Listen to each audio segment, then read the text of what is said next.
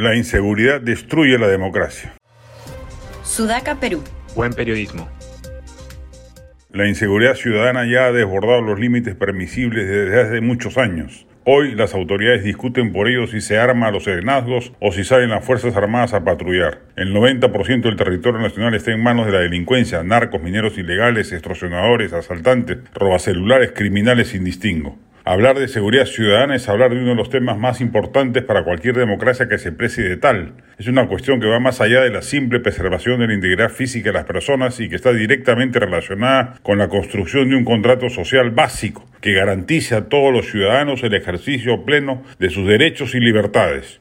La seguridad ciudadana es, en definitiva, un elemento clave para la consolidación de cualquier democracia, ya que de ella depende en gran medida la confianza que la población tenga en las instituciones y en el sistema político en su conjunto. Sin seguridad no hay libertad, ni justicia, ni igualdad, ni posibilidad alguna de construir una sociedad justa y equitativa.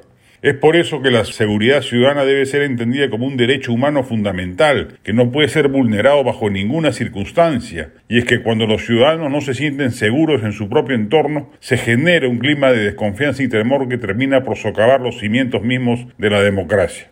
En este sentido es importante destacar que la seguridad ciudadana no puede ser entendida como un tema exclusivo de la policía o de los cuerpos de seguridad del Estado. Se trata de una cuestión que debe involucrar a toda la sociedad, ya que sólo así podremos construir un verdadero contrato social en el que se respeten los derechos y libertades de todos los ciudadanos. Para construir una sociedad más segura es necesario trabajar en la prevención del delito, promoviendo políticas públicas que fomenten la educación, la cultura, el deporte y el empleo, entre otros aspectos. También es importante fortalecer los sistemas de justicia y garantizar que las víctimas de delitos reciban la atención y protección necesarias. No hay convivencia democrática ni calidad de vida mínima si el Estado permite que la delincuencia campee a su antojo, con absoluta impunidad y sin sistemas de actuación e-, efectivos, policía, justicia, penitenciaría, etc.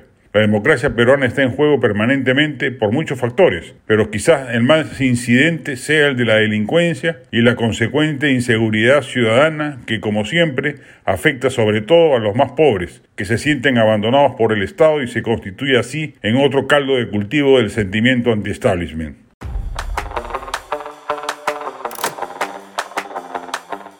Este podcast llegó gracias a AFE operador logístico líder en el mercado peruano que brinda servicios de almacenaje, transporte de carga, courier y cómics.